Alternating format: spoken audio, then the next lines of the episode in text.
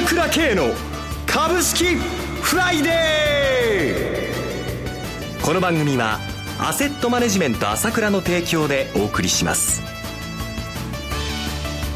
皆さんおはようございます。岡本留美子です。朝倉慶の株式フライデー。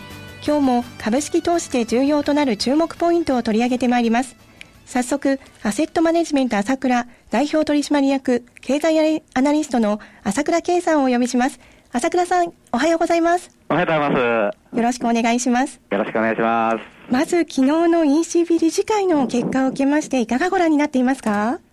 そうですね。やっぱりやりましたね。はい。まあ、マイナス金利とは言われていたんですけれども、ええ、本当にできるのかなと思いましたけども、はい、実際マイナス金利を発表して、さらに、さらにですよ、はい、これだけじゃないって言ってるんですから、これだけじゃなくて、量的緩和もやりますよと、聞かなければ何でもやりますよって言ってるわけですから、もういかにやっぱりね、この経済活性化に向けてね、こう覚悟を決めてるか、まあ、ドラギさんがね、かつてね、何でもやるっていうふうに言って、その、まあ、欧州の国債の危機を止めたことがありましたけどもね、あれと同じで、もう、今日のこのデフレ状況を高めるためには何でもやってやるぞっていうね、もうこれ見せた感じで、これ本当にやっていきますよね。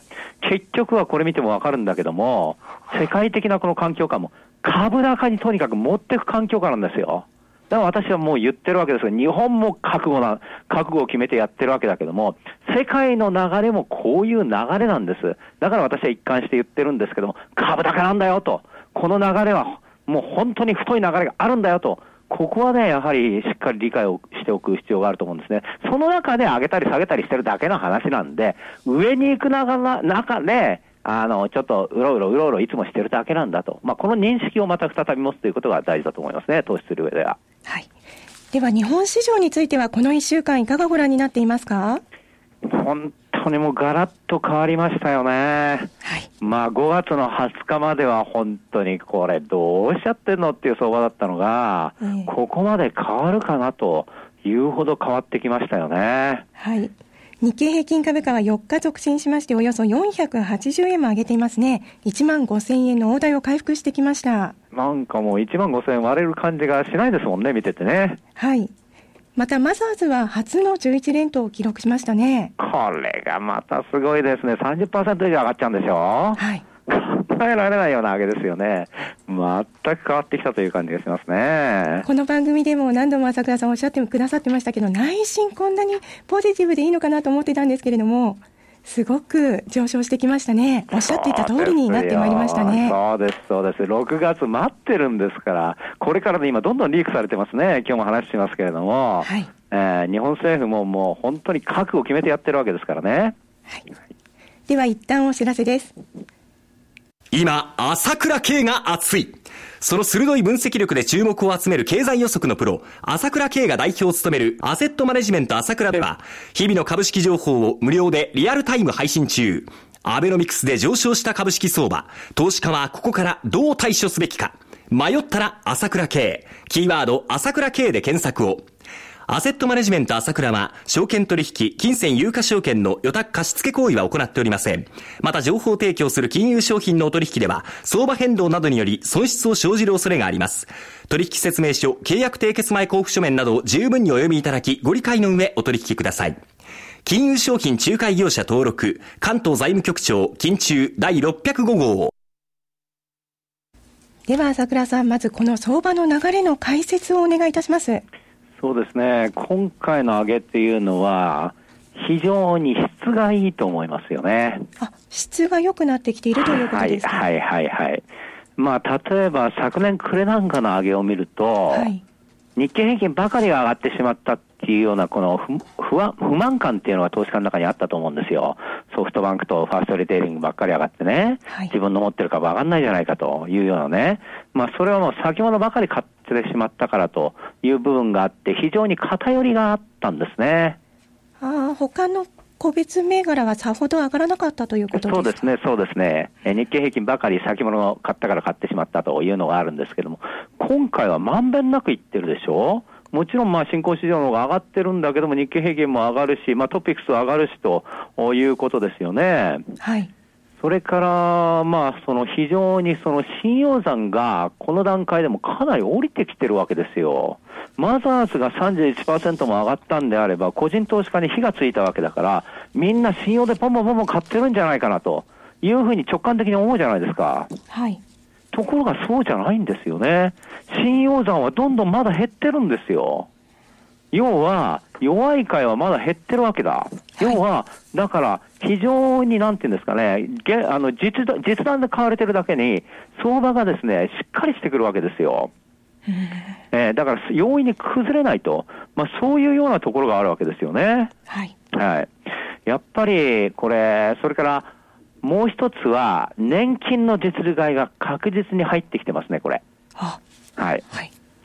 あのー、今日発表になってましたけど、投資家主体別の売買動向を見ますと、まあ、外国人に関しては、おそらく私の感じでは今週は買ってきてると思います。はい。だけど先週まではそうは買ってきてないんですよね。から今言ったように、個人投資家もいかにもどんどんどんどん買ってるように見えるかもしれないけれども、まあ、信用取引なんか見るとそうでもないわけですよね。一方で、はい、年金基金については、今日の日経に一面にも書いてありますけれども、株の比率を上げるのを、ま、あの前倒しでやりますよっていうことで、これから買いますよと言っているんだが、はい、これから買うんではありませんね。もうそれ、前準備で買い始めてますね。えー、それがまあ数字の上ではっきり、えー、年金買いということで出てきてるわけですよね。はい。えー、この辺明らかに変わってきてるということがあると思いますね。はい。それからね、はい。まあ、とにかくこうやってニューヨークが今日も新値でしょえええー、それからドイツの株価が、まあ、1万ドル、1万ポイント乗せたわけじゃないですか。はい。えー、世界中の株価がどんどんどんどん高いわけで、こうやって、あの、ユーロ圏も、まあ、量的緩和しないまでもお金をジャブジャブにして、とにかく投機資金っていうのがいっぱいあるわけですよ。はい。で何を買うって言っても、じゃあニューヨークを買おうか、それから、あヨーロッパを買う方がいても、ニューヨークも買いすぎちゃってる。それからヨーロッパだって景気低迷してるってとこあるわけじゃないですか。えー、で、中国は不動産バブルの懸念があるから買えないというところがあるわけでしょじゃあ、世界中をそうやって見渡して、今、どこを買おうかっていう時に、やっぱり、ポッと見ると、世界の投資家から見れば、遅れてんのは日本じゃないかということに今なってなりつつあると思うんですよね。はい、日本だけが年初から下げてるわけだから。それにもかかわらず、これから様々な成長戦略はじめ、まあその GPIF のこともそうだけど出てくるわけでしょ、はい、だからここに来て明らかに外国人の目がやっぱりこういろいろ一通り買った中でもう割高になっちゃったから、あ割高っていうわけでもないけども、もう買いすぎたんで、ほっと見たときに日本かなっていうのは、これは今目が来てるところだと思うんですね。もちろん、インドみたいに、あもうどんどんどんどん良くなるっていうのはあるけど、インドも直近は買いすぎてますから、ここでは今、私は日本に目が来たなと、外国人の目が日本に目が来たなというふうに感じてますよ。まさに今、日本に変える理由があるということですかね。一番あると思います。はい。ええ、では、一旦お知らせです。株式投資に答えがある。株高だからといって必ず設けられる保証はない。だからこそ、プロの情報が欲しい。そんな時に、朝倉慶。経済予測のプロ、朝倉慶の情報は、アセットマネジメント朝倉のウェブサイトで、日々無料でリアルタイム配信中。迷ったら朝倉慶。キーワード、朝倉慶で検索を。アセットマネジメント朝倉は、証券取引、金銭有価証券の予託貸付行為は行っておりません。また、情報提供する金融商品のお取引では、相場変動などにより損失を生じる恐れがあります。取引説明書、契約締結前交付書面などを十分にお読みいただき、ご理解の上、お取引ください。金融商品仲介業者登録、関東財務局長、金中第605号。朝倉さん、いよいよ6月に入りました。ズバリ6月相場、いかがご覧になりますか？もう夏相場に向けてね、さらに、まあ、活況になっていくと思いますね。活況に。はい。そうですね。とにかく、今日も今言ったように、まあ、その GPIF 株の比率を下げるように安倍首相が指示したという話が日経の一面に踊ってますよね。はい。これだけじゃなくて、ちょっと前には、この GPIF の話ですと、米沢委員長がね、株を20%上げても全然高いとは思わないと、比率がね。はい。っていうことも、あの、日経市場でリークされました。要は、6月に照準を当てて、この GPIF の問題、それから法人税の問題、それからまあ成長戦略ですね。これ、それから通夜緩和も含めて、こういうことが次から次へと、やはりリークされながら、こういうふうに新聞市場を賑わしてきてるわけですよ。はい、で、これはすべて外国人が望んでいるもんなんだけども、これがやはり政府は覚悟を決めて出すつもり、まあ、市地区にすべてかけてるわけですよ。まあ、消費税の引き上げがあるからね、はい、っていうこともあるんですけれども、でここに向けてやはりアクセルを踏むわけだけども、この話は今後も何かポッと見るとまた新聞に出てきた、ポッと見ると出てきたということで、まあ、あリークしながら出てくるという状況が続くと思うんですね。はい。それから、私は最近もっと大きな話かなと思ったのは、NISA の枠を上げるという話なんですよ。先週末に報じられてましたね。そうですね。だって NISA100 万円で始めたのは今年の初めでしょ？はい。まだ半年経ってないわけじゃないですか。ええ。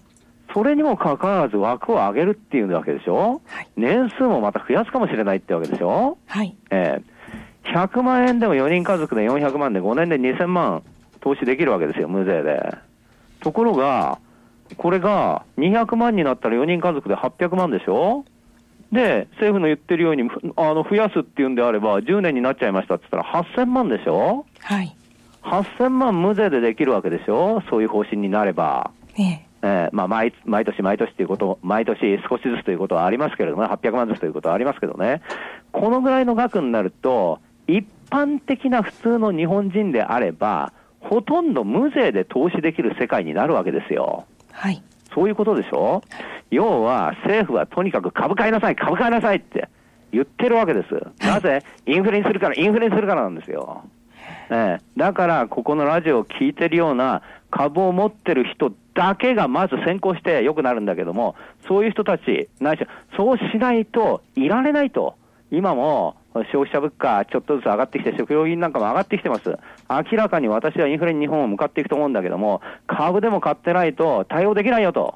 こういう流れがですね、今すぐじゃなくても、もう先にどんどんどんどん加速としてやって、加速度として、まあ、あの、来るということなんですね。ですからこれ、欧州見てもそうだし、日本を見てもそうだし、政府の動き、政府の覚悟、これをしっかり見となきゃだめだよということなんですね。わかりました。朝倉さん、今朝もありがとうございました。お話は、アセットマネジメント朝倉代表取締役経済アナリストの朝倉圭さんでした。私、朝倉圭が代表を務めますアセットマネジメント朝倉は、SBI 証券、楽天証券への口座開設業務を行っていきます。私どものホームページから両証券会社の口座を作っていただくと、週2回無料で銘柄情報を提供するサービスがあります。ぜひご利用ください。それでは今日は週末金曜日、頑張っていきましょうこの番組は、アセットマネジメント朝倉の提供でお送りしました。最終的な投資判断は、皆様ご自身でなさってください。